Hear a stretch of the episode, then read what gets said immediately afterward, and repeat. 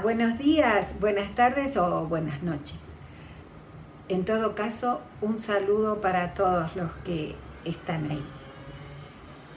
Em, yo tenía ganas de empezar a practicar una nueva forma de comunicación, ¿no? Porque creo que ya les dije que estamos transitando dos pandemias. La pandemia de un virus muy grave, muy serio, pero también una pandemia emocional, donde nos estamos aferrando a cosas que ya no existen. Eh, queremos preservar algo que se terminó. La manera de comunicarnos es una de ellas. Parece que la mascarilla nos robó la vida y no es así. La mascarilla nos permite preservar la vida, porque es una manera de evitar, no en un 100%, pero sí evitar el contagio en un alto porcentaje. No sé cuál será, pero sé que nos ayuda, que nos aporta. Y miren, si estamos tapados hasta aquí, ¿qué querrá decir? Puede ser que quiera decir que con la mirada podamos transmitirle al otro cuánto lo amamos. ¿Podrá ser que la voz ahora exprese desde una melodía cuánto te extraño, cuánto te necesito.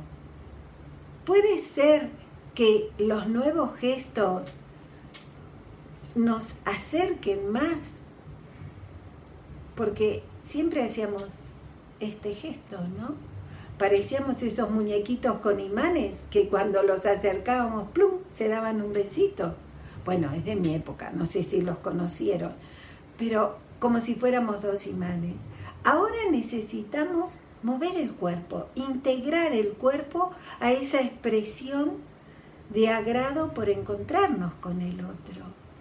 ¿Por qué no podemos adoptar esta forma? ¿Por qué nos negamos a ser felices a pesar de nuestras circunstancias?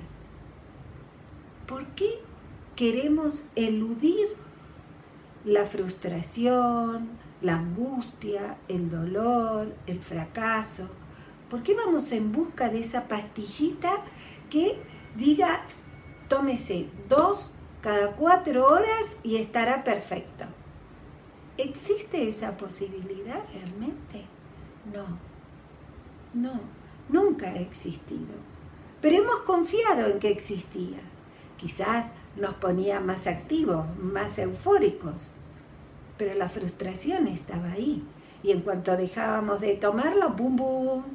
Acá estoy, decía, ¿verdad? ¿Qué tal si potencializamos este momento? Este momento que tenemos más tiempo. ¿Por qué? Porque no podemos trabajar como trabajábamos. Trabajamos menos o no trabajamos. ¿no? Porque nos han reducido tanto nuestros ingresos como las horas laborales. Entonces, ¿qué hago con ese tiempo? ¿Por qué me agobio? Y digo, no sé qué hacer. Claro que sabemos. Y tanto que sabemos que podemos hacer. Pero ¿nos gusta hacer lo que podríamos hacer? No ¿Por qué?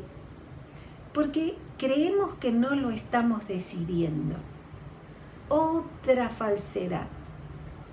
Yo, si tengo este tiempo, puedo decidir conversar con ustedes, tejer, leer un libro, irme a caminar, cocinar, planchar, bailar, lo que quiera.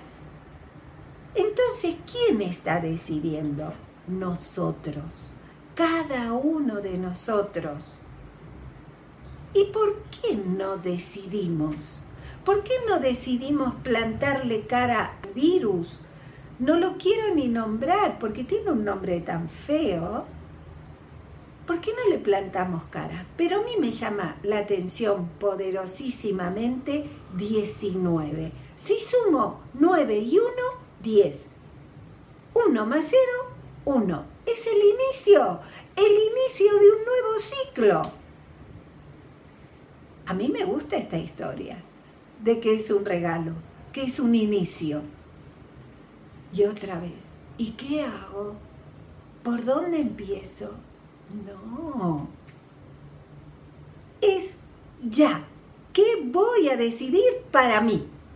Entonces, empecemos a decidir. En el próximo encuentro lo haremos juntos. Yo te contaré qué he decidido. Y por favor, si podés, si querés, aquí arriba y aquí abajo están todos los formatos por donde te puedes comunicar. Compartamos nuestras experiencias porque nos nutrimos todos. Espero lo que me digas, ¿eh? te contestaré. Hasta la próxima, si Dios quiere.